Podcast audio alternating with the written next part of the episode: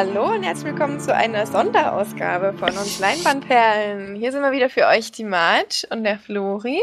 Servus. Und der Felix. Grüße. Und als Überraschungsgast der Vinci. Yeah. Moin, moin. Auch immer gut, wenn ich das alleine mache. yeah. yeah. Okay, ja, wir, Sonderfolge, denn wir haben ja ein bisschen was zu berichten von den nordischen Filmtagen. Da haben wir jetzt eine Folge schon rausgehauen. Ähm, das war es dann aber allerdings schon so ungefähr von den Filmen, die wir dort ähm, live aufgenommen haben, sozusagen, also die Besprechung nach dem Film. Jetzt quatscht mal wieder gewohnt äh, über PC, über die gesehenen Filme. Und da Vinci ja sich äh, zu uns gesellt hat in Lübeck, haben wir ihn gleich mit dazu geholt, weil er hat nämlich auch ein paar Filmchen geschaut, die wir nicht gesehen haben. Sehr schön. Ja, haben wir dann noch ein bisschen mehr zu berichten. Ja, wollen wir einfach anfangen mit den Filmen oder wollt ihr noch irgendwas sagen? macht, macht ihr noch ein Fazit, aber wahrscheinlich in der letzten, beim, beim letzten Mal, oder? Ja, genau. Also jetzt würde ich erstmal die Filme durchgehen, die wir gesehen haben. Es sind ja einige, die wir zu besprechen haben. Ah, ei, Wir haben uns jetzt vorgenommen, dass wir das immer so nach den Uhrzeiten ähm, sortieren, wie wir sie geschaut haben. Und da haben Felix und ich tatsächlich ähm, um neun als allererstes, Freitag früh um neun, sind wir tatsächlich ins Kino gegangen. Stellt euch das vor, weil wir einfach ein bisschen krank sind auch. Nerds. Voll die Nerds. und da haben wir ein, sogar einen passenden äh, Nerdfilm geschaut, nämlich The Magic Life of V ein ähm, finnländischer, äh, finnischer, finnländisch ist auch schön, finnischer, beziehungsweise auch Dänem aus Dänemark und Bulgarien. Ach so, ja, stimmt. Das hat ja an den Orten gespielt, sozusagen. Ja. Das ist allerdings richtig. Ähm, Dokumentationsfilm tatsächlich. Ähm, wie ich ja schon vorher gesagt habe, ich habe viele Dokus gesehen. Das war einer davon. Man kann es, glaube ich, relativ kurz zusammenfassen. Ähm, wir begleiten ein, ich glaube, 25 Jahre altes junges äh, junge Frau, Vera, die, weil sie eine schwierige Kindheit hinter sich hat mit ihrem Vater, der sich, ja, sag ich mal, viel in, ins Trinken gestürzt hat und sie dann auch teilweise missbraucht hat und ihren behinderten Bruder ebenso. Und begleiten wir sie, wie sie sich so ein bisschen versucht, von der realen Welt abzukapseln, in denen sie Laben geht. Also wer das nicht kennt, Laben ist wie so eine Art Rollenspiel, nur eben ja so gespielt, dass es, dass es eigentlich wie die reale Welt einem vorkommt. Wie beispielsweise, also wo ich zum Beispiel kenne, ist es eben wirklich ein apokalyptisches Setting, ähm, ja, zusammengestellt wird. Hier, ja, wo man dann eben mit äh, Paintball, Guns und so weiter versucht zu überleben und so ähnlich macht sie das tatsächlich auch. Und man begleitet sie dann, ich glaube auch äh, über einen, ich glaube drei bis vier Jahre hatte der Regisseur gesagt. Äh, nee, es war der Produzent. Der Produzent, ja, genau. Genau. Ähm, ja, wie sie sich dann so ein bisschen versucht, ihrer Vergangenheit zu stellen. 87 Minuten wir haben ihn natürlich auf Finnisch mit englischen Untertiteln geschaut. Ähm, ab 12 ist er, steht hier. Ja.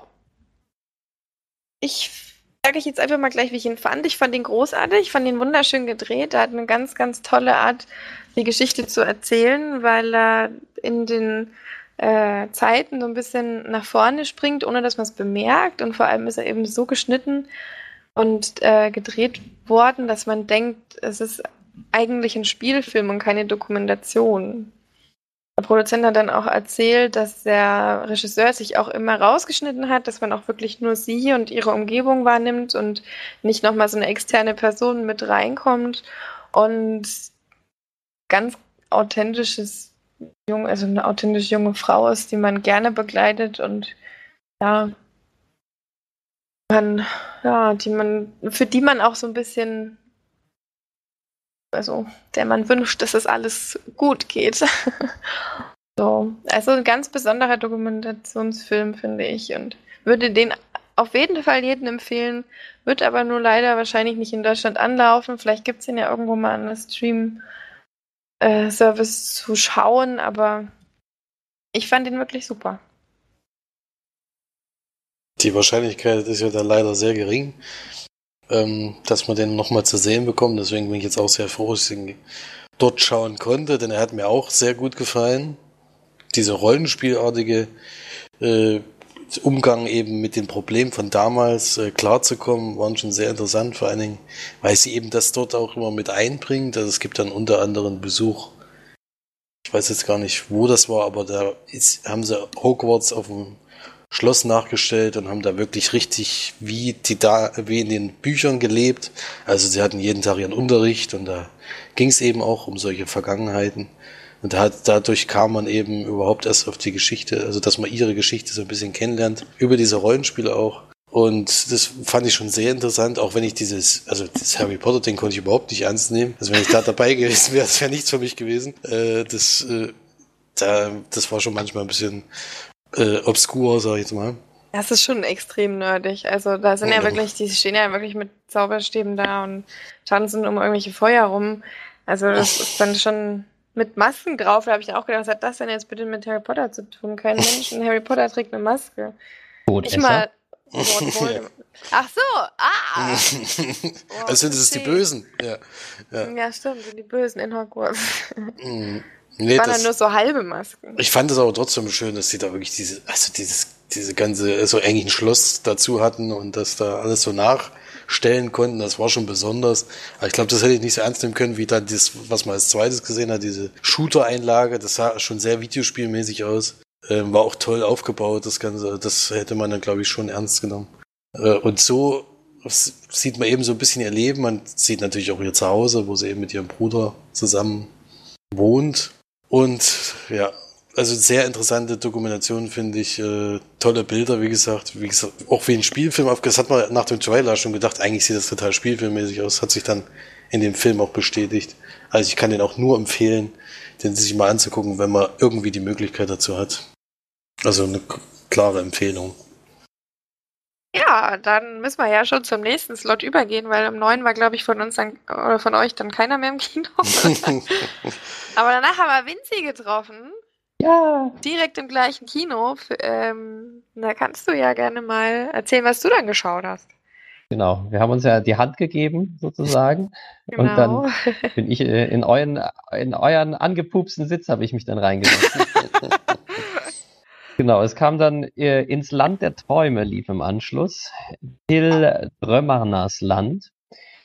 Äh, Unpromised Land im Englischen. Das finde ich irgendwie, das trifft es, ich weiß nicht, wie das, wie, also was da wie sehr mit dem Originaltitel zu tun hat, aber The Unpromised Land, man kennt den stehenden Begriff The Promised Land, also das uns das verheißene Land, äh, das gelobte Land, sagt man auf Deutschland, und das ist praktisch das ungelobte Land. Das wird natürlich ein bisschen komisch klingen auf Deutsch, aber The Unpromised Land, das ist vielleicht, weiß nicht, ob das mehr am Originaltitel ist, passt besser, weil genau, es geht in dem Film, der kommt aus Schweden und Regie hat ähm, Viktor Lindgren geführt.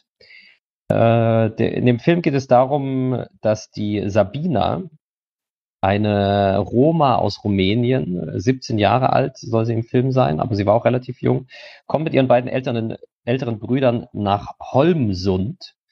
Und dann, genau, die Brüder finden dann gleich Arbeit in einer Autowerkstatt und sie muss aber irgendwie da irgendwie versuchen, über die Runden zu kommen und fängt am Anfang damit an, dass sie halt Pfanddosen einsammelt. Und dann trifft sie auf die 15-jährige Halbweise Ellen, und die lernt sie dann kennen und die versuchen dann sozusagen zusammen dort genau eigentlich ihren Alltag zu gestalten. Es wird eine gute Freundschaft zwischen den beiden.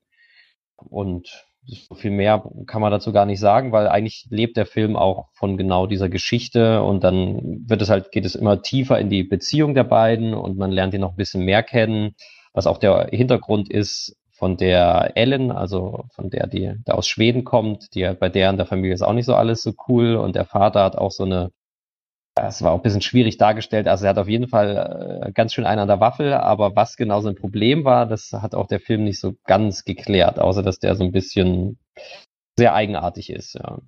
Und da kommen wir auch nämlich dann schon direkt zum Problem des Films. Also die Produzentin war, glaube ich, da und hatte davon erzählt, dass der Film sehr schwer zu casten war, weil der Regisseur wollte unbedingt eine echte Roma haben.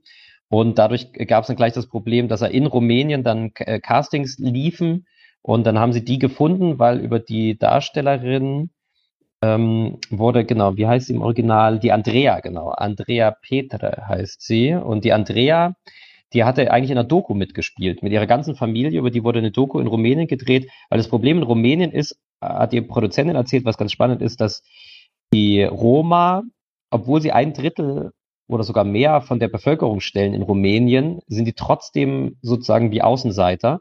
Und es gibt ganz viele, die sich nicht trauen zu sagen, dass sie Roma-Wurzeln haben, weil die immer noch da ausgegrenzt werden.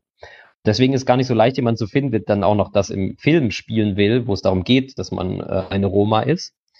Und dann haben sie halt diese Doku, oder der Regisseur ist irgendwie über diese Doku dann auf sie gekommen und hat dann gefragt, ob sie sich auch vorstellen könnte, richtig zu spielen im Film. Und da, genau, da hat sie dann zugesagt. Und die Sache war aber, sie spricht kein Wort Englisch und logischerweise auch kein Wort Schwedisch. Und jetzt musste sie genau das in dem Film machen. Also äh, sie lernt dann ganz langsam Schwedisch, hauptsächlich spricht sie Englisch. Und das war gleichzeitig, würde ich sagen, auch ein bisschen ein Problem, dass man gemerkt hat, also sie sollte halt schlecht Englisch sprechen können und sie konnte ja auch nicht Englisch, aber dann halt, wenn man wirklich kein Englisch kann und aber dann praktisch vor jeder Szene wahrscheinlich oder halt, wie man dann halt seinen Text lernt, dann gesagt kriegt, was man sagen soll und so, dann ist es natürlich schon nicht so leicht, das dann zu verkaufen, als ich kann ein bisschen Englisch, so ein paar Brocken und unterhalte mich jetzt. Das hat sie eigentlich ganz gut gemacht, aber es gab so ein paar Stellen im Film, wo es komisch war. Da haben sich die beiden dann, die haben dann versucht, Englisch miteinander zu reden beim Kennenlernen und dann haben die sich gegenseitig nicht so richtig verstanden. Und später dann sagt sie aber Vokabeln, die viel komplizierter waren. Und da habe ich mich manchmal gefragt, ja, verstehe ich nicht. Warum haben sie jetzt ein Problem, sich zu kommunizieren? Am Anfang geht es darum, mein Name ist und dein Name ist und später reden die über viel kompliziertere Sachen auf Englisch miteinander. Und dann denkt man so, naja, das Einfachste ist ja, mein Name ist so und so zu sagen. Also da, das fand ich so ein bisschen, das ist aber so eine Kleinigkeit. Das andere war, was man im Film sehr deutlich angemerkt hat, die Produzentin hat erzählt, die hatten irgendwie, ich glaube, über drei, also es hat zwei Jahre gedauert, den Film zu schneiden, weil sie so viel Material hatten. Und das fand ich sehr interessant, weil so hat sich der Film dann irgendwie auch angefühlt. Der Film war, wie gesagt, also sie, sie kommt da hin und sie lernt die kennen, und das ist natürlich schwer, sich da irgendwie durchzubeißen und sie wird auch Opfer von Ausgrenzung und so, aber alles auf so einem Level, das irgendwie so, das plätschert alles. Also der ganze Film plätschert irgendwie so dahin. Dann, dann reden die so ein bisschen und es kommt halt raus, dass es ihr in ihrer, also der, ähm, der Ellen auch nicht so gut in ihrer Familie ging, aber es war auch alles nicht so, also nichts war katastrophal, äh, aber also es war alles so ein bisschen, da war irgendwie, da, da wehte irgendwie dieser die Feel Good äh, Movie so ein bisschen drunter. Es war irgendwie alles so ein, so ein bisschen nur schlimm und es war auch nur so ein bisschen schlimm, dass sie irgendwie nicht so viel Geld hatte und so. Und der Film, ich spoiler das jetzt einfach, endet damit, dass sie dann das Land wieder verlassen. Und da gibt's auch so eine unentschiedene Szene am Ende, die Ellen will logischerweise mit und die sagt dann die ganze Zeit, nein, das geht nicht, wir fahren ja jetzt nach Deutschland und so. Und am Ende steigt die dann aber einfach ein und lässt ihren Vater zurück. Also, und da ist es anscheinend dann doch kein Problem. Also irgendwie ist es, und so ist der ganze Film, der ist irgendwie so unentschieden, von vorne bis hinten. Da, weil dazwischen gibt es dann auch so ein paar Szenen von der Lehrerin, die sollen dann irgendwie lustig sein, die waren auch ein bisschen lustig, aber die passen so gar nicht zum Rest des Films. Und dann geht's damit aber auch einfach weiter. Und da hast du immer das Gefühl so, ja, okay, das sollte so ein bisschen lustig sein, aber warum? Und die Figur die meisten Figuren, die Nebenfiguren, wurden halt auch nicht so richtig zu Ende erzählt. Also der Vater ist irgendwie ein bisschen bekloppt, der will dann, der liest in der Zeitung dann irgendwie, äh, liest so einen kurzen Artikel darüber, dass äh, Kinder ein Kälbchen geschenkt gekriegt, äh, gekriegt haben irgendwie und sich darum kümmern und dass es ganz toll ist. Dann fährt er auf so einen Hof und sagt, ich möchte euer, euer Kälbchen haben, weil ich möchte es abschießen. Und dann sieht man am Ende noch mal eine Szene, wie er das tote Kalb dann in seinem, irgendwo in seinem Schuppen aufhängt. aber halt nur so. Und man, man denkt irgendwie die ganze Zeit, oder ich habe die ganze Zeit erwartet, so ja, und jetzt, dann zeigt er das sicher seiner Tochter, weil er halt so ein bisschen plemplem ist, ne? Und denkt so, hier, guck mal, hast ein Kälbchen, so, ich habe gelesen, aber nee, also das wird gar nicht zu Ende erzählt. Vielleicht gab es auch Material, aber das ist dann nicht, hat sie nicht in den Film geschafft oder so. Also da denkt man also, okay, ich weiß auch nicht, was ich mit diesem Vater anfangen soll. Der macht halt einfach so Zeug, aber das war auch nicht besonders, wie gesagt, auch das war nicht besonders aufregend gefilmt oder alle haben gedacht, oder er hat besonders grausam dieses Tier getötet oder so. Nee, der geht eine Szene da zu diese, auf diesen Bauernhof und sagt, ich möchte so ein Kalb. Dann sagt sie, nee, also wofür denn? Und dann, ja, für meine Tochter, ich möchte es aber erschießen.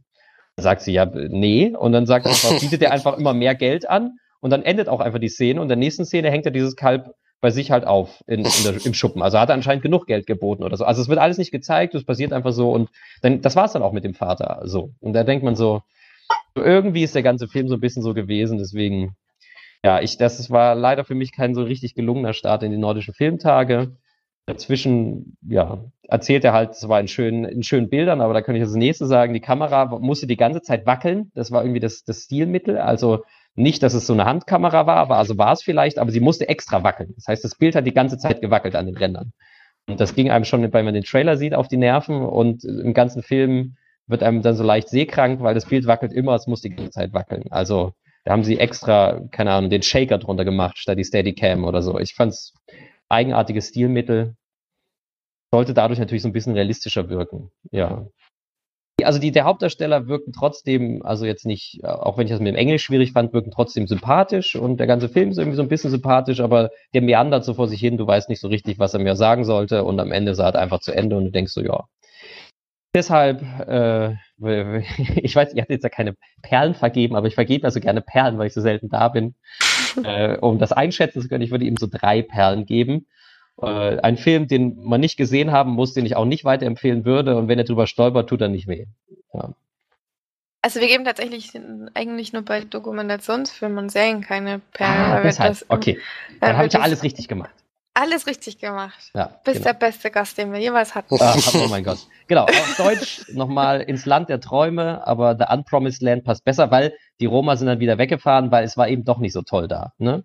Deswegen mhm. passt es ganz gut mit diesem Unpromised Land oder halt im, genau. Ja, von Viktor Lindgren aus Schweden. Sehr schön. Dann hat ja einer von uns noch gar nichts gesagt heute. Ja, ich, warte, ich warte schon ganz gespannt. Du darfst.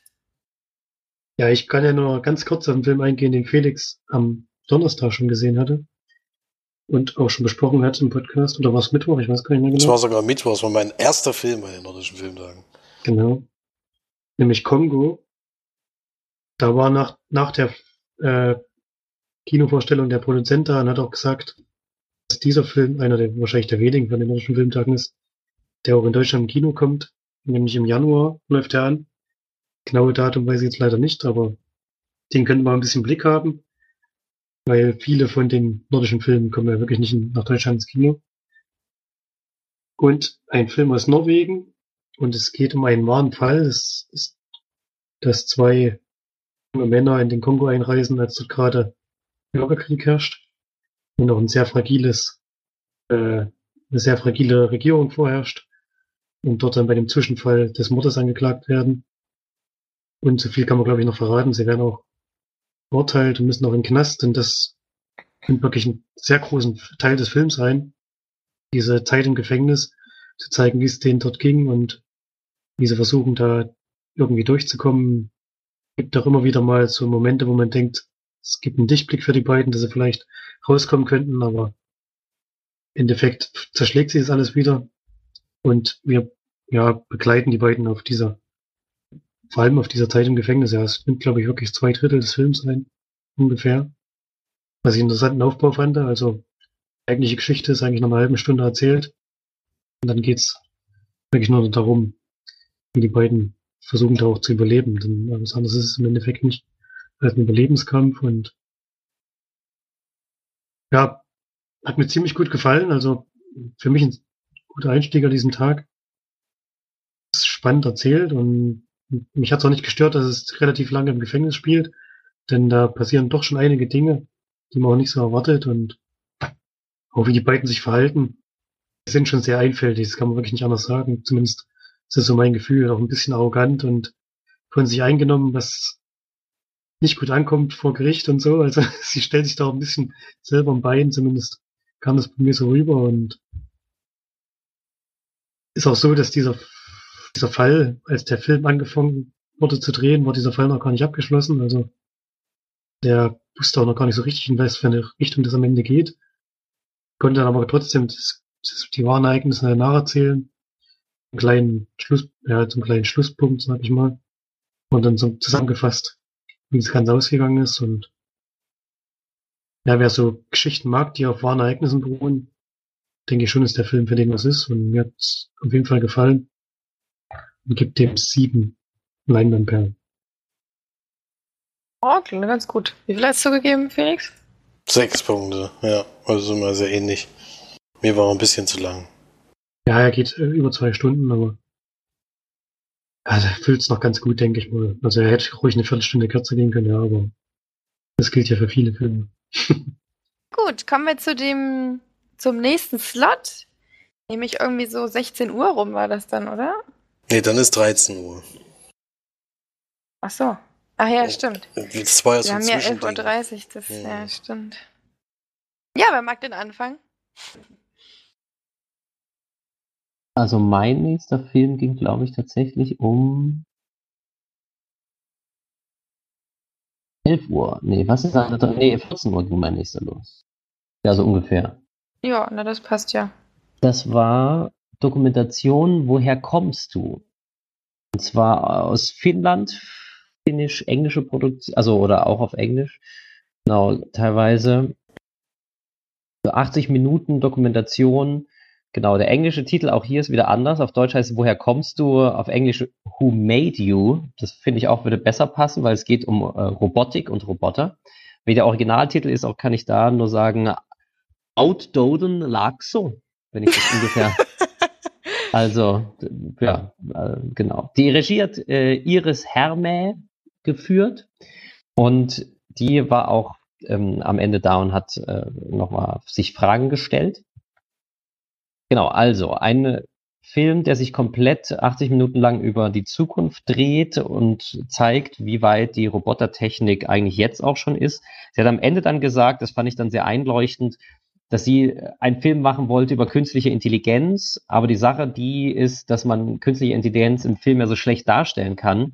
Und damit man über irgendwas sieht, musste sie zwangsläufig über Roboter eigentlich was machen, aber eigentlich ging es, und das hat man ja auch gemerkt, trotzdem mehr um künstliche Intelligenz, wie weit ist die, wie weit ist die fortgeschritten und so anhand der Roboter, aber das war, genau, die künstliche Intelligenz ist das Thema. Und im Film konnte man das halt am besten darstellen. Man sieht dann verschiedensten Roboter, einer ist zum Beispiel ganz herrlich, so ein kleiner, der so ein bisschen erinnert an diese ersten Sony-Roboter, glaube ich. Also so ein kleiner Roboter, der nur so, weiß ich, ähm, ja, so 50 Zentimeter groß ist.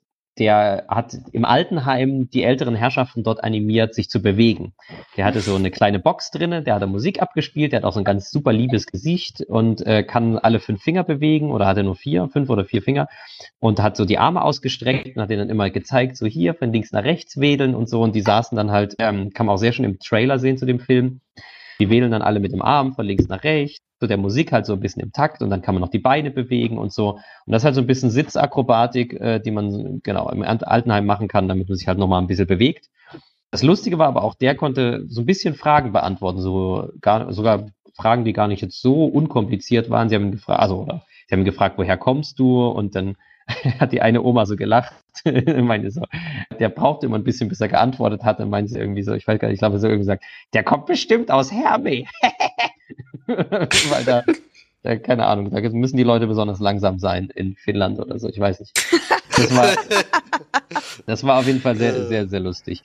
Und es ist aber tatsächlich so, dann waren die im Interview und dann haben die nachher gesagt, ja, also wir finden das eigentlich toll, weil bevor hier keiner ist, dann lieber der Roboter und der Roboter hat nie schlechte Laune. Und Sie können sich vorstellen, wenn der Roboter jetzt noch vorlesen könnte, dann wäre das richtig schön. Dann könnte der abends einfach, ich meine, ich weiß nicht, wie weit die da mit Technik sind. Du könntest auch irgendwie Spotify ein Hörbuch anmachen oder so. Aber natürlich wäre es noch geiler, wenn du sagen könntest, hier dieses Buch ist mein Lieblingsbuch, lies mal vor. Das ist natürlich dann schon sehr kompliziert, aber also die hat sich, ja, Schon hat sich gewünscht, dass der ihr vorliest. Ja, das Bild so war ja schon skurril, ne? Da sitzen halt wirklich so irgendwie acht Rentner am Kreis um den rum und bewegen sich und der animiert die da so und da läuft so eine Dudelmusik. Ähm, das war zum Beispiel einer, der andere war natürlich, was man ähm, auch sich vorstellen kann, war so ein, so ein Sexroboter, so eine Frau. Da hat der Entwickler dann lustige Sachen gesagt. Der meinte nämlich so, ja, wenn du einen Roboter baust und denkst so, der soll besonders klug sein und tolle Sachen sagen, damit die Leute denken, es ist ein Mensch, ist alles Murks, dann kommt am Ende nur ein Roboter raus und kein Mensch. Wenn du ein Mensch willst, dann musst du was programmieren, was vor allem an sich denkt und von sich redet und wichtig ist, dass es selber irgendwie gut um die Runden kommt, weil dann wirkt es wie ein Mensch. Das war natürlich auch nochmal so eine, eine, eine schöne Einsicht für Menschen. Und der, der hat so Frauen hergestellt, so Sexroboterfrauen, die natürlich äh, riesige Brüste haben und auch ansonsten so eher so sehr püppchenhaft aussehen. Und da war eine herrliche Szene abgefilmt, wie jemand in einem Hotel, ich, äh, war es Belgien, also in einem, oder Frankreich? Na, in irgendeinem Hotel. Es gab so ein Sexhotel mit Robotern.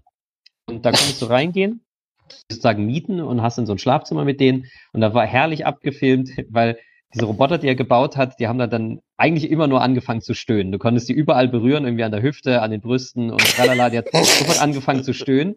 Und genau, und der hat natürlich dann entsprechende Öffnungen am Mund und halt unten rum. Und dann sieht man halt diesen Typen, mit der so im, im Bett sitzen. Und dann fängt er an, die zu streicheln und die fängt halt immer an zu stöhnen. Und dann wird es aber lustig, weil dann will er die Unterhose ausziehen.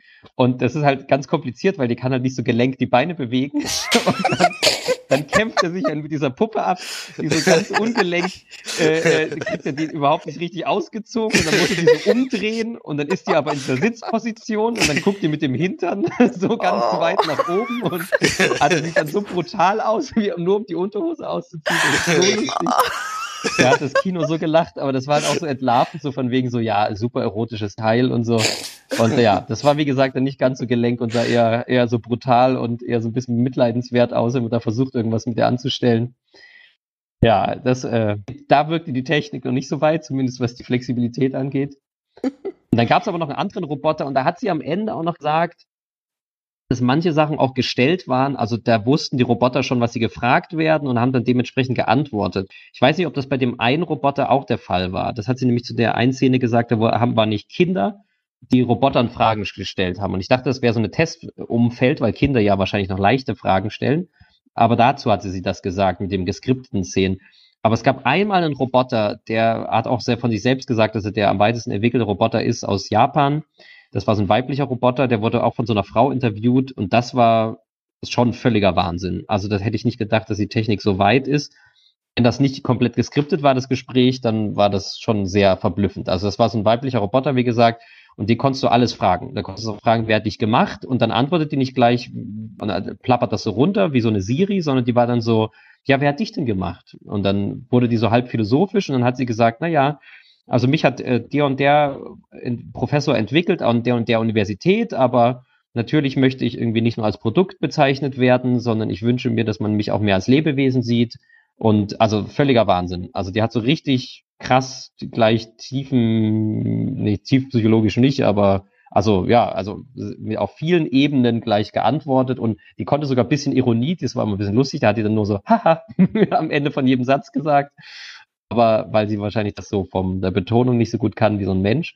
Aber dann hat sie halt auch so Sachen gesagt wie, ja, keine Ahnung, hat sie kleine Witze dazwischen gemacht. So. Und sowas ja, fand ich schon, die war so richtig beeindruckend, also wie weiter die KI ist, künstliche Intelligenz.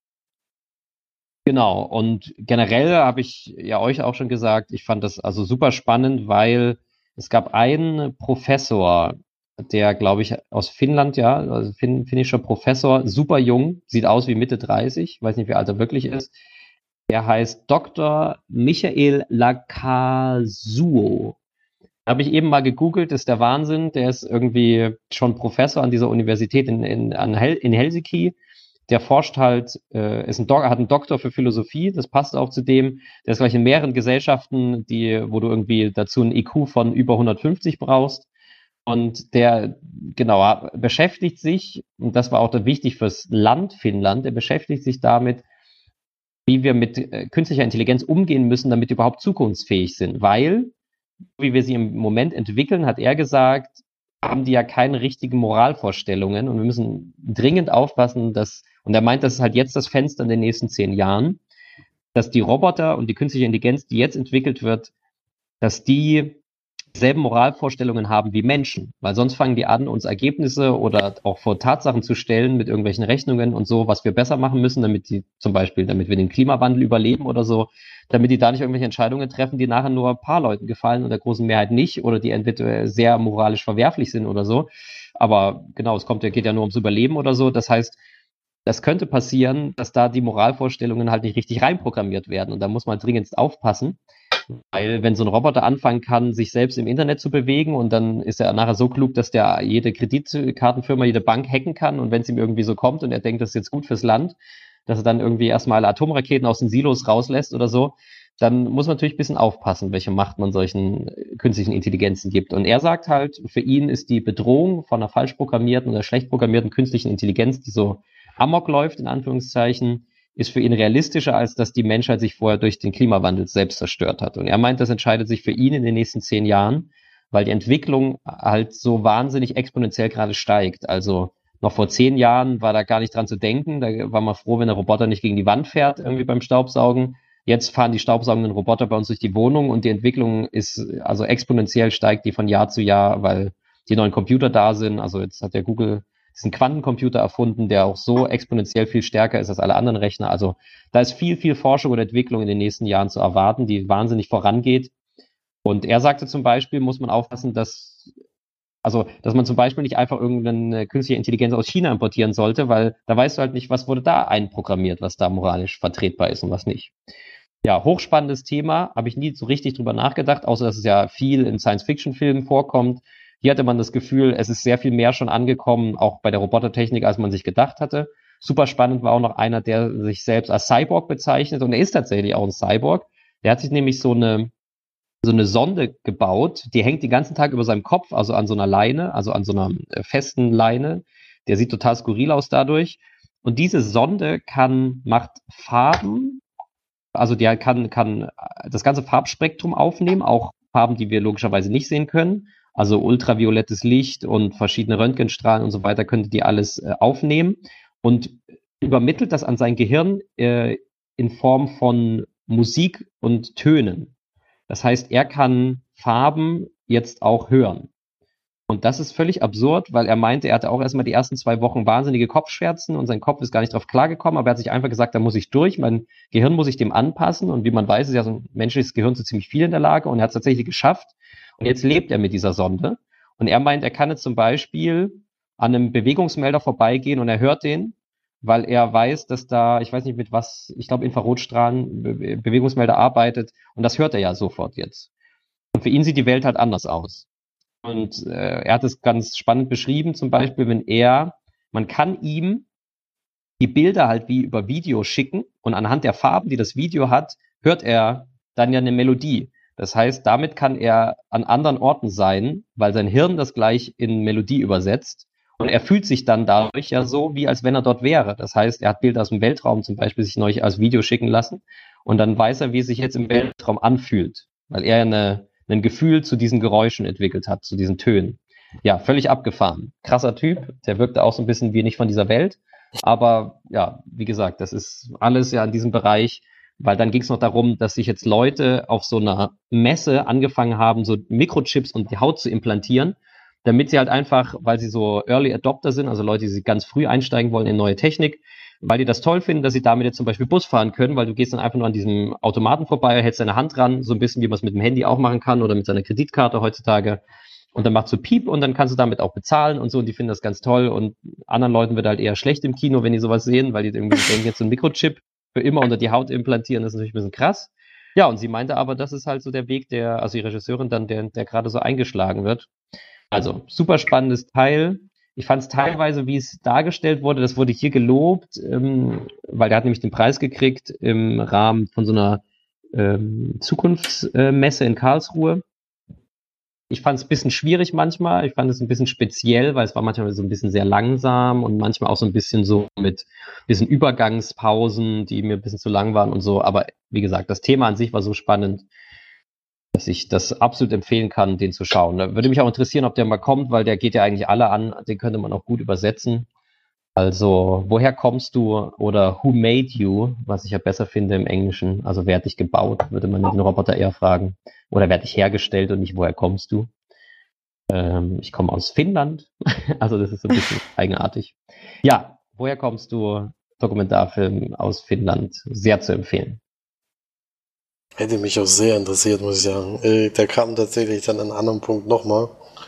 Hatte ich schon überlegt, den zu gucken, aber es war dann zeitlich gar nicht machbar, weil man da hätte noch zu einem anderen Kino laufen müssen, was, was relativ weit weg ist. Das hat dann einfach nicht gepasst, was sehr schade war. Aber den, das hat mich auch, nachdem das erzählt hat, ist sehr interessiert. Ja, ja sehr spannend. Mhm. Ja, dann mache ich gleich weiter. Ich kann mich nämlich jetzt relativ kurz halten. Ich habe in dem äh, zu der Zeit habe ich einen Film gesehen, den Florian und March am Tag vorher schon gesehen haben und deswegen auch schon besprochen haben, nämlich Echo. Äh, ein Weihnachtsfilm, an dem 56 Mini-Dramen in, 75, in 79 Minuten erzählt werden. Also man sieht neun, äh, 56 verschiedene Filme. Bei 79 Minuten weiß man, da, äh, die haben nicht allzu viel Zeit. Manche gehen da wirklich auch nur ein paar Sekunden oder sowas. Äh, es geht nämlich nicht unbedingt darum, in jedem, jeder Mini-Geschichte was zu erzählen, sondern manchmal auch einfach nur Bilder zu zeigen oder ein Auto in der Waschanlage zu sehen. da passiert das, oder wie Müllmänner Mülltonnen äh, ausleeren und sowas. Und zwischendrin gibt's halt immer so ganz mini-Kurzgeschichten, die aber absolut überhaupt keinen Zusammenhang haben, sondern einfach äh, aus dem Leben der Isländer so ein bisschen. Also so hat es dann auch am Ende beschrieben. Eigentlich ist das so ein Abbild äh, aus Island äh, und das, das war so die Intention des Regisseurs. Und das ist auch ein Film, den wir jetzt vorzeitig gesehen haben. Also der ist in Island noch nicht mal angelaufen. Also die hatten nämlich eine Frage war nämlich, wie, wie die Isländer diesen Film aufgenommen haben und hat gesagt, ja, das wissen wir auch noch nicht. Wird jetzt ganz spannend. Der läuft, glaube ich, Mitte November jetzt dort an. Äh, und ja, das fand ich relativ interessant. Den Film leider überhaupt nicht. Also ich mit so Mini-Episoden kann ich überhaupt nichts anfangen, weil ich dann doch äh, in irgendeiner Form eine Geschichte vielleicht haben will oder keine Ahnung, in einer Minute erzählt man einfach fast nichts. Und dadurch hatte ich, konnte ich mit meisten Sachen überhaupt nichts anfangen. Und ich fand es dann mit der Zeit total anstrengend, weil du im Endeffekt alle paar Sekunden hast du neue, neue Gesichter gesehen hast und musstest dich auf was Neues einstellen oder es ist einfach nichts passiert. Also für mich war das nichts. March hatte das ja vorher mir schon gesagt, dass es wahrscheinlich nicht so richtig, meistens liegt der March leider richtig. Aber du bist mutig. Ich habe dann gedacht, ne, ich versuche es trotzdem mal. Ähm, und ja, war dann wirklich für mich nichts und deswegen von mir auch nur drei von zehn Leinwandperlen. Ja, wer den ist Podcast aber, ist, gehört hat von, vom letzten Mal, der weiß ja, dass Florian und mir der sehr gut gefallen hat. ja, ich würde auch, ich würde auch schon sagen, dass diese Episoden erzählen jetzt natürlich keine abgeschlossene Geschichte oder so, aber die haben schon alle so eine gewisse Stimmung oder so in die Serien reinversetzen können. Zumindest hat es bei mir sehr, sehr gut funktioniert. Und ich finde, dass da wirklich sehr, sehr starke Szenen dabei sind. Dass jetzt 56 Geschichten nicht alle irgendwie besonders sind oder so, das kann man dann vielleicht auch nicht unbedingt erwarten. Sollen sie auch gar nicht. Sie soll ja eigentlich wirklich ja. das, das äh, Leben in Island zeigen. Ich glaube tatsächlich, dass das ein Film wäre, der, der Vinci auch interessieren könnte. Glaube ich tatsächlich. Ja, würde ich so einschätzen. Ähm, weil es eben eigentlich ganz, ganz besonders. Es, hat, es wurde eben so noch nie, finde ich, kann ich mich in, in, in irgendeiner Situation irgendwie dran erinnern, wurde das so noch nie gezeigt und es passt eben sehr gut, weil, finde ich zumindest, ähm, es ist wirklich toll gemacht, finde ich. Also einfach sehr besonders. Und ich glaube, weil du ja auch das Cineastische auch mal interessant findest und so weiter, wie man da vielleicht noch Nicht mal so wie anders. Felix. Genau, der will ja immer nur Bang, Boom, Bang. daran lach's nicht. Daran, Action, ja. hübsche Frauen. Brüste. Ähm. Ja, Brüste war diesmal bei nordischen Filmtagen wirklich sehr enttäuschend. Dabei sind die ja sehr viel freizügiger als die Amis meistens. Hm, aber ich habe da echt nur in einen Film welche gesehen. Jahr mal schon ein. Oh, ich, also mir wurde zugetragen, es gab auch einen Film, da hat man sogar. Also Florian äh, hat garantiert einen Film gesehen, wo ganz viele zu sehen waren. Ja, das stimmt, aber den habe ich nicht geguckt. Genau. Aber ansonsten... Ich habe auch in dem einen Film gab es auch eine Saunaszene, da gab es nur nackte Männer zu sehen. Ja. Aber die haben ja auch Brüste. Manche davon haben auch Brüste, ja, das stimmt. so oder so. Ja, ich glaube, Florian hat schon lange nichts mehr gesagt. Ja. Na, ich Hau rein. Auch, ich kann auch wieder nur einen Film kurz besprechen, den Felix schon einen Tag vorher gesehen hat. Nämlich das, nee, nur skandinavisches Schweigen. Ein Film aus Estland. Und da war leider niemand da, aber es, äh, die. du oh. das so alleine im Kino. als Publikum. genau, ist das ganz allein drin. das kann bei den Filmtagen so viel nicht passieren. Das ist eigentlich immer gut besucht. Nee, ich meine jetzt vom Produktions, in der Produktion war leider keiner da, aber schon vorher erzählt, es ist der zweite Langfilm des dieses Regisseurs und der erste schon sehr gut angekommen ist. Ich glaube, dieser Film hat auch, war glaube ich sogar in Toronto bei dem Film, bei dem bekannten Genau, Filmfestspielen dabei. Wurde da ins Programm aufgenommen, was der erste isländische Film ist, dem das überhaupt gelungen ist bis jetzt. Ja. Ja, und liegt, glaube ich, auch an seiner Erzählweise, die er hat, ist schon besonders. Einmal ist der Film in Schwarz-Weiß kam. Okay. Äh, in Schwarz-Weiß sag ich jetzt mal. Oh, ja, jetzt Spoiler nicht. das hätte ich fast versprochen. äh, und er hat auch eine, er hat noch eine besondere Erzählstruktur, die ich jetzt aber noch gar nicht vorwegnehmen möchte. Geht eigentlich nur darum, dass eine junge Frau mit dem Auto unterwegs ist und während der Fahrt einen Mann mitnimmt und die beiden, ja, wie erzählt man es jetzt? Das ist jetzt ein bisschen schwierig, was du sagst, weil der, die nimmt ja nicht irgendein Mann mit, sondern die nimmt ihren Bruder mit. ja, das ist, glaube ich, naja, Und der kommt aus dem Gefängnis an dem, in dem Moment. Das ist auch noch wichtig. Ich muss jetzt ehrlich sagen, ich glaube, wir müssen hier nicht so einen riesen Wert darauf legen, ob wir spoilern oder nicht, weil im Endeffekt wird es sch- schwer genug sein, die noch zu schauen und überhaupt zu sehen. Und ich glaube, das ist tatsächlich dann manchmal sogar besser, als wenn man spoilert, weil sonst können wir die Filme ja gar nicht besprechen. Also kannst du ja nur sagen, so und so und so und so und ähm, im Endeffekt kannst du die ja gar nicht gucken. Dann ist Im es eigentlich Normalfall nicht, nee. Also da kann man, kann man vielleicht sagen, dass der Film mehrmals von vorne anfängt.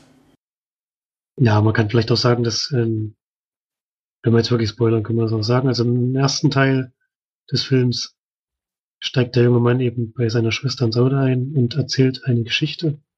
Er ist auch der Einzige, der während der ganzen Zeit redet. Sie sagt kein einziges Wort. Dann geht diese äh, Szene, äh, diese Autofahrt von vorne los und nur die Schwester redet.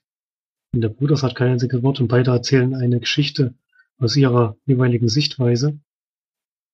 Und im dritten Durchgang, was fast am interessantesten ist, reden beide gar nicht. also, Deswegen auch das skandinavische Schweigen, glaube ich, der Titel, ja. genau. Ja, und das ist ja jetzt kein großer Spoiler eigentlich. Das ist ja eigentlich. Jetzt Ja finde ich den Film sogar viel interessanter als vorher, muss ich sagen. das ist, ja, es ist halt schon das, was der Film erzählt, denn durch diese besondere Erzählweise. Es sind halt, der geht auch nur 75 Minuten, das heißt, alle drei Szenen umfassen vielleicht so 28 Minuten oder so. Sind also relativ kurz. Ich glaube, der letzte Teil Ich ist glaube, der sowieso letzte ist, kürzer. ja, ist sowieso kürzer, ja, denn wenn beide schweigen, ist dann vielleicht doch auf Dauer ein bisschen anstrengend. Aber hat auch ein gutes Ende, finde ich. Also lässt auch ein bisschen was offen. Erzählt es jetzt nicht unbedingt so, dass man gleich weiß, was am Ende passiert ist oder wie es ausgeht. Das ich immer ganz gerne mag. Und wir wollen ja immer mal neues Zeug im Kino und jetzt bei den Filmtagen hat man halt mit Echo und in diesem Film wirklich zwei Sachen, die man auf diese Art und Weise entweder noch nicht oft oder vielleicht sogar noch gar nicht gesehen hat. Und solche Besonderheiten mag ich immer gerne. Und ist nicht der spannendste Film, es ist wirklich sehr, also viel langsamer und ruhiger kann man einen Film wahrscheinlich nicht erzählen. Also man darf da jetzt auch diese Geschichte ist nicht so extrem spannend, die da erzählen. Und darum geht's glaube ich auch nicht, sondern um die Stimmung da und um die Art und Weise, wie es gemacht ist. Und ich fand es interessant. Es ist nicht der beste Film oder so, also ich gebe dem sechs von zehn Leinwandperlen, aber war eine gute Sache und nochmal auf eine neue Weise erzählt, wie ich es jetzt glaube ich auch noch nicht gesehen hatte. Schön, klingt auf jeden Fall sehr gut, ja. Vielleicht kommt der doch nochmal irgendwo. Den würde ich tatsächlich auch nochmal nachholen. So, während die anderen natürlich wieder fleißig in irgendwelche Spielfilme gerannt sind, bin ich wieder fleißig in Kurzfilme gerannt. Hab mir wieder mal deutsche Kurzfilme angeschaut. Und zwar war das unter dem Titel Ortserkundungen. Habe ich vier Kurzfilme geschaut. Ich versuche die so kurz wie möglich auch zusammenzufassen. Einmal saisonale Gäste, ein Kurzfilm über das Wattmeer an der Nordsee und deren Besucher und kleinen Tierchen und so weiter wurde tatsächlich von Januar bis Januar gedreht, also ein Jahr lang ohne Reden, ohne irgendwas, also ganz sehr ruhig und ähm, geht auch nur 14 Minuten.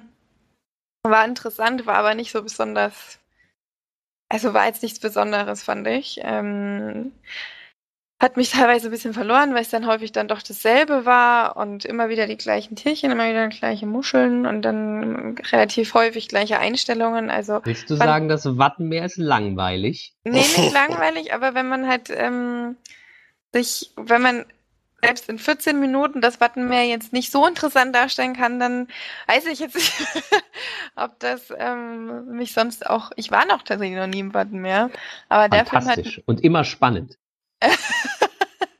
ja spannend, ob man es rausschafft oder nicht vielleicht. Ja, Eben. Auch fürs Leben ist spannend. Ja. Genau. Ja, ich fand es mal interessant zu schauen, aber zwischendurch habe ich dann tatsächlich mal auf die Uhr geguckt, aber das bei 14 Minuten schon nicht so ein besonders guter, äh, gutes Zeichen ist, muss ich sagen. Ähm, soll ich da jetzt Punkte geben? Nee, bei Kurzfilmen geben wir keine Punkte, das ist ja Quatsch. Dann ähm, gab es noch Die Straßen des Guasmo, ein Film aus Deutschland bzw. Ecuador, 28 Minuten lang. Und der Kurzfilm zeigt quasi, also das Ganze äh, läuft übrigens über, unter Dokumentationen. Also alle Filme, die vier Filme, die ich gezeigt habe, sind eben quasi Dokumentationskurzfilme, die gezeigt wurden. Und äh, die Straßen des Guasmo spielt eben in, im Äquator, in einem Viertel, das eigentlich äh, dafür bekannt ist, wie gewalttätig es ist und zeigt eben eine Gruppe von Jugendlichen, die ein Musiktheater inszenieren, auf der, eigentlich auf der Straße und so weiter. Man begleitet die so ein bisschen in einem dokumentarischen Stil, aber auch ein bisschen geskriptet. Also sie äh, zeigen quasi Gua- Guasmo so ein bisschen in ihrem Theaterstück. Also zählen auch immer mal ähm, Lines aus dem Theater, also aus dem Stück und so weiter. Und das Schöne, was ähm, da war, danach war auch noch äh, die, die Regisseurin und auch einer, der an dem Musiktheater mit äh, hat, waren da und ähm, er hat eben gesagt, dass das Ganze so entstanden ist, weil vor sechs Jahren dort in Guasmo eine Musikschule ähm, aufgebaut wurde, die jetzt von ja, eben von, von Studenten nach ihrem oder vor ihrem oder nach ihrem Studium ähm, nochmal freiwillig geleitet wird. Also so ein wirklich wie so eine Art Jugendclub, wo eben jeder ein Instrument lernen kann. Und aus dieser Musikschule ist quasi dieses Musiktheater entstanden, was dann gezeigt wird in diesen Kurzfilmen. Ah, Auch interessant auf jeden Fall. Ähm, aber war mir ein bisschen. Es war ein bisschen, ein bisschen chaotisch, fand ich. Also kann ich, kann man auch schlecht erz- erzählen, wenn man es nicht ähm, gesehen hat. Also kann man, wenn man den mal findet, irgendwo auf YouTube oder so, kann man den gerne mal gucken, aber ansonsten ja, nichts so großartig. Besonderes, die Geschichte dahinter ist natürlich toll. Dann noch in Arbeit, ein 29-minütiger Kurzfilm, den ich sehr, sehr interessant fand, weil ich dieses Konzept tatsächlich noch nicht kennengelernt habe. Denn es geht darum, dass wir in Mecklenburg-Vorpommern Vorpommern irgendwo in einem ländlichen Jobcenter landen, da quasi die Angestellten gezeigt werden in ihrem Arbeitsprozess, wie sie mit äh, bestimmten Leuten umgehen, welche Fälle sie haben und so weiter, eben als Dokumentation. Und das war tatsächlich sehr, sehr interessant, weil ganz viele skurrile Situationen auch entstanden sind. Es wurde halt einfach wirklich draufgehalten, wie die Leute ähm, miteinander umgehen dort, was da auch so passiert teilweise. Und ähm, da passieren natürlich auch, also manchmal schüttelt man dann auch im Kopf und begreift dann erstmal, warum vielleicht manche Arbeiter oder Mitarbeiter im Arbeitsamt auf manche Themen dann vielleicht ein bisschen reizter reagieren oder so, weil sie natürlich nicht viele leichte Fälle haben und ähm, trotzdem versuchen, in ihren Möglichkeiten, zumindest in, in der Dokumentation hat man solche Mitarbeiter kennengelernt, versuchen in den Möglichkeiten eben möglichst viel rauszuholen, für die sie eben denken, dass es sich lohnt. Also einer war zum Beispiel dabei, den fand ich interessant, das war der einzige, den sie mehrmals gezeigt haben, also zweimal. Der war eben scheinbar drogenabhängig, ist ähm, dorthin gekommen, hat gesagt, ich möchte jetzt gerne wieder arbeiten, sofort, ich brauche jetzt sofort Arbeit, ähm, weil mich das lenkt mich ab. Ich sitze zu Hause und denke nur drüber nach, wieder Drogen zu nehmen und so weiter, muss sofort arbeiten. Und dann fragt die Mitarbeiterin eben, ja, wie lang sind Sie denn jetzt schon ähm, nüchtern? Und dann sagte er, ja, schon lange, schon sehr, sehr lange. Ist schon wirklich eine Weile her. Und dann fragt sie eben nochmal, können Sie es denn ungefähr einschätzen? Und er sagt, ja, es ist schon total lang, also so sechs bis sieben Wochen. Und dann, eben ein paar Monate später, kommt er wieder und sagt wieder, ja, ich habe jetzt das Praktikum gemacht, habe ich mich aber nicht wohl gefühlt und es ging nicht und habe mich nicht, äh, habe das mir nicht zugetraut und das Arbeitsklima war schlecht. Und dann kommt eben wieder die Frage auf, wie lange sind Sie denn jetzt schon nüchtern?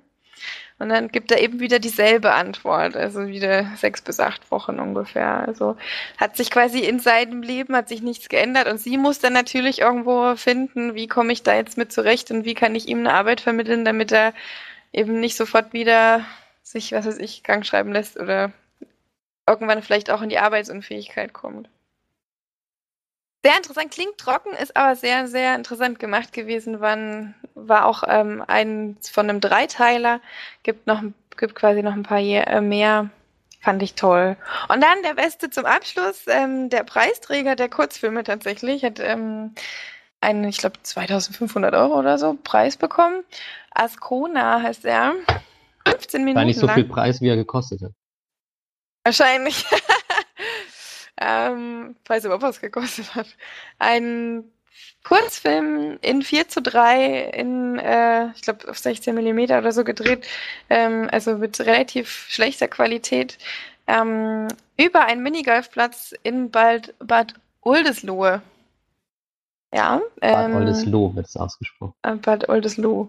Okay. Oldeslö. Ähm, quasi auch primär um die Besitzerin, die seit den 50er Jahren diesen, diesen Minigolf, oder ich glaube seit den 60ern, irgendwann ähm, besitzt, einen Besitz hat, früher auch tatsächlich deutsche Minigolf-Meisterin war. Und jetzt immer noch auf diesem kleinen Minigolf in deren eigenen Welt sozusagen immer noch ähm, kleine in Vereinen tätige ähm, ähm, Meisterschaften Platz äh, finden, stattfinden. Und das ist ein ganz, ganz, ganz toller kleiner Film. Sehr, sehr lustig. Der wird, ähm, was ich sehr, sehr schön fand, war, dass äh, sie eben viel darüber auch erzählt und so weiter. Es ist jetzt nicht trocken oder so, auch wenn es vielleicht so klingt. Aber nebenbei wird dann eben wirklich so diese, diese kleine Welt in diesem Minigolfplatz gezeigt, die man eigentlich wirklich so gut kennt, weil man, weil jeder schon Minigolf spielen war und jeder Minigolfplatz in Deutschland eigentlich wirklich gleich aussieht. Es sind immer die gleichen schlechten Baden, es sind immer die gleichen ähm, Plastikstühle, die rumstehen.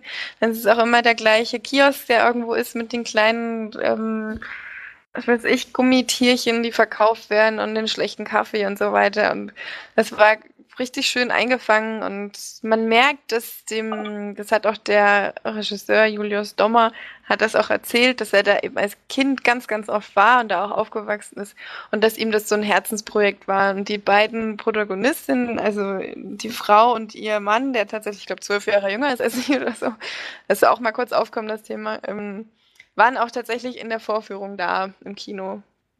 Das ist dann natürlich noch besonders schön, wenn man die beiden dann real sieht.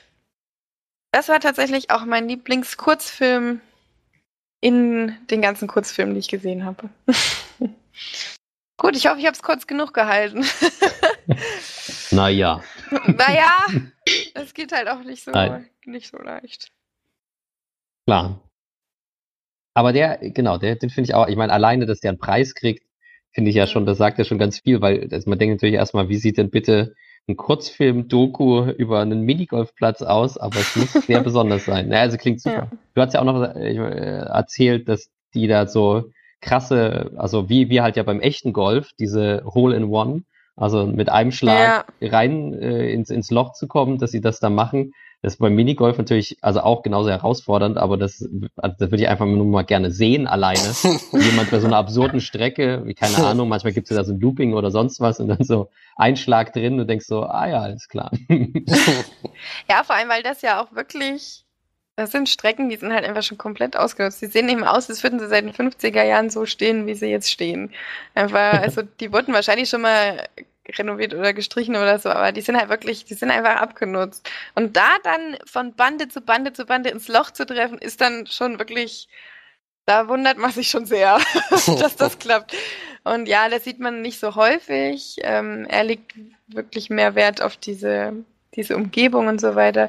Das sieht man dann ein paar Mal. Aber das sind eben auch wirklich Leute, die da in diesem Verein sind. Das sind, die, das, die, also das sind ein und derselbe Schnitt. Also das sind wirklich so Männer im hohen Alter mit einer dicken Bierplauze, die aber halt das eine noch hinkriegen ordentlich so und sich dann natürlich auch wohlfühlen in diesem Verein und sagen, ja, geil, ich kann hier halt ähm, übelst die Trickshots machen, aber nebenbei halt mein Bier trinken.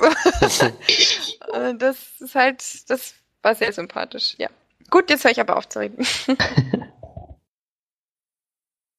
Dann kann einer von euch weitermachen mit dem nächsten ähm, Slot. Das war dann, glaube ich, um 16 Uhr noch was, ne? Genau. Mein meiner war der 16 Uhr Slot. Der war dann über die Unendlichkeit Spielfilm. About Endlessness auf Engli Englisch und auch im Original klingt das genauso wie über die Unendlichkeit. Eine, Sch eine schwedisch-deutsch-norwegisch-französische Produktion. Ähm, genau, der Regisseur ist Roy Andersson, und Roy Andersson ist sehr bekannt. Äh, der ist schwedischer Regisseur und hat in den, die, seine letzten Filme liefen auch schon alle auf den nordischen Filmtagen. Das war 2000 äh, Songs from the Second Floor und der hat dann, dann damals war der Eröffnungsfilm für seine eigene Trilogie, die dann 2007 fortgesetzt wurde mit Das jüngste Gewitter und 2014 mit dem wunderbaren Titel Eine Taube sitzt auf einem Zweig und denkt über das Leben nach, einen Abschluss gefunden hat. Spannenderweise, den habe ich nämlich gesehen, den, die letzten beiden davor, auch wenn das in einem sieben Jahre Abstand war, also Wahnsinn, 2007, 2014. Und dieses Jahr, also 2019, schon der nächste nach fünf Jahren. Was ist da los? Über die Unendlichkeit. Und spannenderweise, er hat in dieser alten Trilogie, alt in Anführungszeichen, in der seiner frühen Trilogie hat er so seinen Stil gefunden und der ist sehr, sehr, also wahnsinnig besonders. Ich kenne keinen Regisseur, der so Filme dreht, das heißt, es ist wie bei Echo, sind das immer nur kurze Szenen, die sind aber hier nicht so kurz wie bei Echo. Das heißt, hier gehen die Szenen so, können auch mal drei Minuten gehen, würde ich sagen, oder vielleicht auch mal fünf, ja, maximal, vielleicht auch noch nicht mal, aber in dem, so in dem Zeitfenster. Und das auch jeder Film ist halt voll von diesen kleinen Szenen. Und die Szenen sind, haben alle dieselbe Optik, nämlich es ist immer eine statische Kameraposition, die in einen auch möglichst sterilen und statischen Raum reinfilmen. Das kann auch Außenaufnahmen sein, aber selbst die sind meistens sehr statisch gehalten. Also einfach eine Schneelandschaft, durch die halt Soldaten marschieren. So, und die gehen und gehen, aber dadurch, dass die Kamera statisch ist und es nur die eine Position ist und dann wechselt auch von Szene zu Szene auch meistens völlig das Setting. Also eben sind wir im Schnee und da laufen Soldaten. Dann sehen wir eine Szene aus der Stadt, wo jemand am, also moderne Stadt, wo dann einfach jemand die Straße hochgeht, mit einem Kreuz auf dem Rücken und das ist halt so wie, ja, halt wie, ja, wie halt aus der Bibel. Der wird halt da angepeitscht und äh, fällt immer wieder hin mit seinem Kreuz und wird dann immer wieder zum Aufstehen gezwungen und muss weitergehen.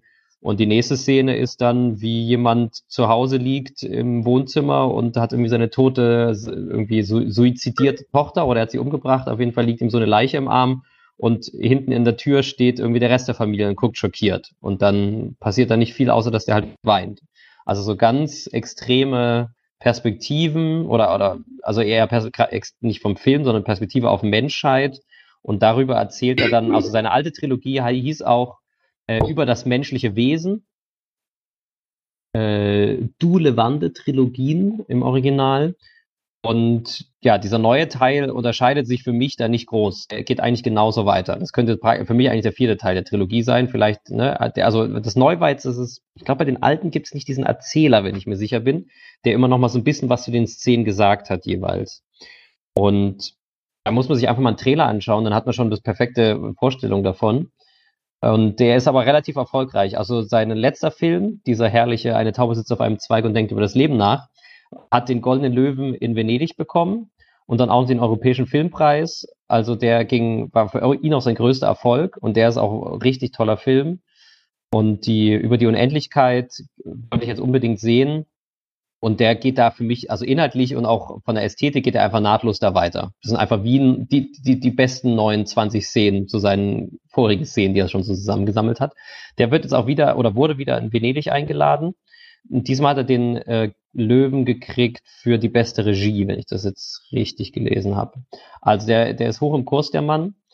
Hat auf jeden Fall eine einzigartige Ästhetik. Ich muss allerdings sagen, dass mir über die Unendlichkeit jetzt nicht so gut gefallen hatte wie die Teile davor. Die fand ich noch ein bisschen origineller. Da hatten die Szenen vor allen Dingen spannend. Der hat den Europäischen Filmpreis, das sind ja auch immer so Kategorien, aber als beste Filmkomödie bekommen. Also wenn, dann ist es auf jeden Fall immer auch schon eine sehr schwarze Komödie. Das Spannende ist aber, dass der ja, dass ich irgendwie sagen würde, er hat das bei den anderen noch besser getroffen. Also da gibt es zum Beispiel eine hervorragende Szene, erinnere ich, wo, also aus den älteren Filmen, auch wieder so ein, einmal statisch, einmal die komplette leere Eingangshalle von so einem Flughafen runtergefilmt, wie ganz hinten die Leute ankommen mit riesigen Gepäckwegen und dann, also ist erst leer und dann kommen die an und keine Ahnung, es sind hunderte Leute, alle an diese riesigen Gepäckwegen und drängeln sich dann einmal nach vorne ins Bild und zwar halt über so eine Bahn von halt so eine riesen Flughafenhalle von, weiß ich nicht, 100 Meter oder so. Und das ist einfach, also der, und solche Sachen macht er halt immer, stellt die so nebeneinander. Und das ist meistens, ja, sehr lustig. Oder ein Highlight aus dem letzten Film war, ich erzähle es einfach aus dem letzten, dass, dass da einfach so, ein, so eine Kneipe ist, auch so modern von heute. Und da stehen die so rum und dann geht die Tür auf und da kommt so eine Art Napoleon rein mit seinem Pferd und äh, sein Knappe ist dabei, der geht dann gleich auf die Knie, damit er irgendwie entspannter vom Pferd steigen kann und dann bestellt dann da was. Und solche skurrilen Szenen, das ist irgendwie, es ist teilweise halt auch super lustig und halt eben herrlich skurril und eben, ich würde sagen, wenn auch meistens so ein dunkler Humor und ja, immer so ein bisschen politisch, manchmal kommt das so durch, beim Jesus auf jeden Fall auch so, auch so kritisch zur Gesellschaft und so. Ja, also immer noch super spannend, aber ich würde sagen, für mich jetzt nicht der stärkste Film, da war waren die letzten beiden stärker, würde ich sagen. Aber total einzigartige Machart. Also wer das spannend findet, wie gesagt, schaut mir euch den Trailer an. Äh, das ist für mich so der einzige, der in diesem Stil, ein sehr ausgeprägter Stil, da Filme dreht. Ja. Das so, schon Punkte Lein, gegeben? Leinwandperlen. Was Ja. ja, pf, ich würde dem vielleicht trotzdem noch sagen, so zwischen sechs und sieben, vielleicht Tendenz eher zur sieben. Die anderen waren tatsächlich eher eine acht. Also das war noch, hat mich noch mehr begeistert. Ja, aber trotzdem ziemlich gut. Ja. Ja, Flori, was hast du denn in dem Slot geschaut? äh, ein Film, der keine sieben Punkte bekommt. Boah, ja. äh, Dogs Don't Wear Pants habe ich mir da angeschaut. Ach du meine, das, ach, Ein jetzt finnischer weiß ich auch, Film. warum du so gelacht hast. äh, wer Regie geführt hat, traue ich mir nicht auszusprechen. Wulke P.E. oder so. ich weiß nicht genau, wie man das spricht, deswegen versuche ich es lieber gleich erst. Und in dem Film geht es um einen, ja, um einen Chirurgen, der ist, ja, ich würde sagen Anfang 40 oder so, Ende 30.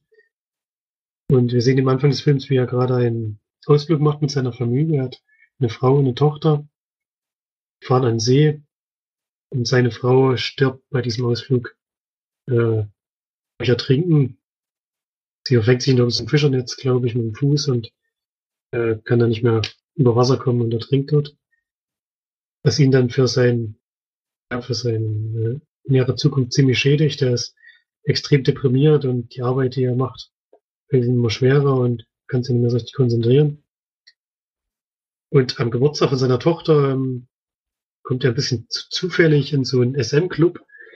Ist nämlich so, dass seine Tochter sich ein Piercing machen lassen möchte. Und im Keller dieses, ja, dieses Piercing, also des Studios, äh, ist eben ein SM-Club, in den so ein bisschen reinstolpert. Und die Dame denkt eben, dass das ja Kundschaft ist und penetriert ihn gleich mal so ein bisschen. er findet da komischerweise ein bisschen Gefallen dran.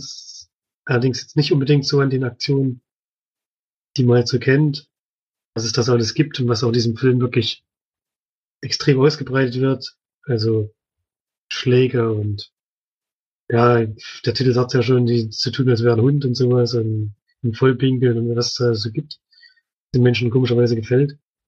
Das wird im Film auch gezeigt, aber eben geht es vor allem da um diese Strangulierungsaktionen, die da auch stattfinden, bei denen er immer so eine Nahtoderfahrung äh, erfährt, die ihm, ja, die ihn so vom Kopf her in die Situation zurückversetzt, in dem seine Frau gestorben ist, in dem er auch noch versucht hat sie zu retten, es aber nicht geschafft hat, und er so ein bisschen, ja, ihr nochmal näher kommt.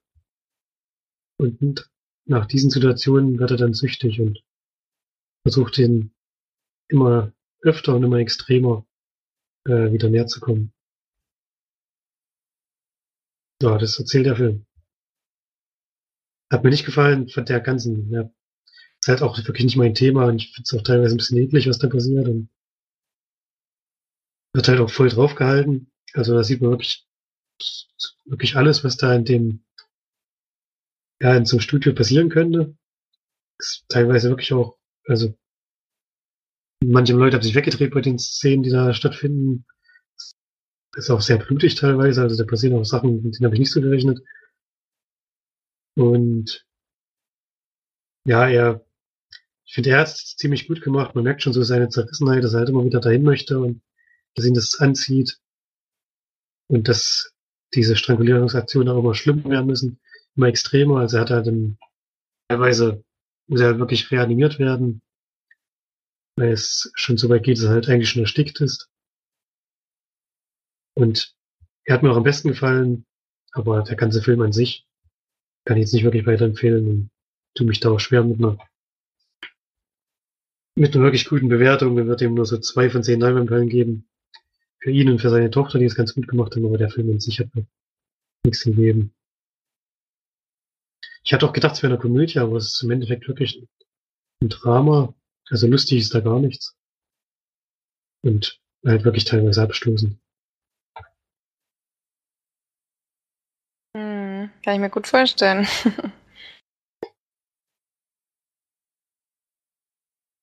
ja, wäre ich auch nicht reingegangen. Aber gut.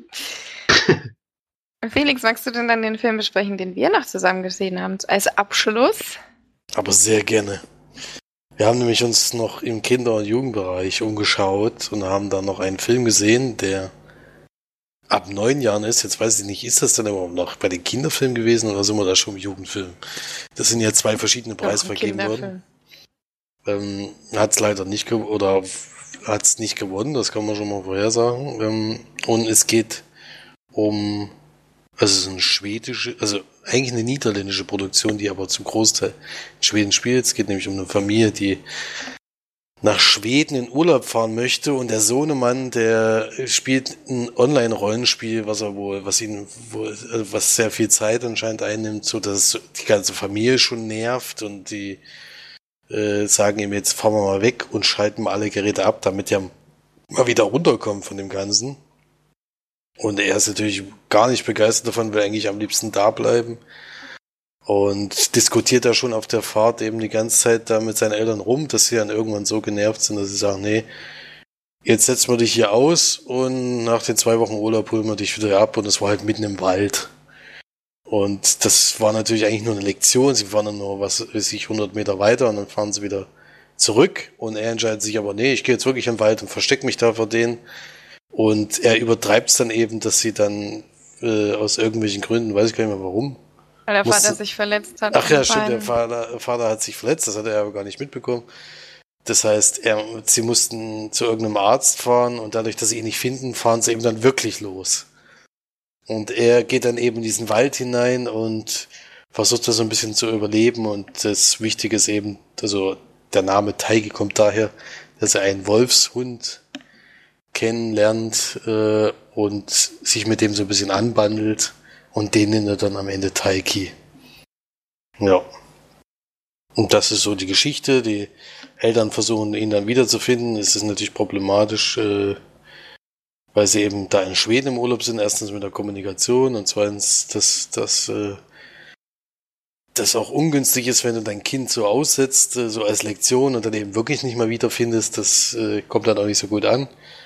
Äh, und ja, das. Aber das war wirklich, also. Das, das kann man ja vielleicht spoilern, aber das ist, die sagen dann halt, also die Tochter, die haben noch eine kleine Tochter, die verrät dann halt aus Versehen, dass sie den eben ausgesetzt haben oder dem Lektion erteilen wollte. Und dann hat natürlich komplett die Polizei und alle haben aufgehört, nach dem Kind zu suchen. also, das ist, echt Dadurch, geil. dass ausgesetzt wird, ist eigentlich das Kind jetzt egal. ja, ist ja. egal, ob ich oder nicht. Ihr wart selber schuld. So. Könnt ihr jetzt alleine, könnt ihr jetzt alleine suchen.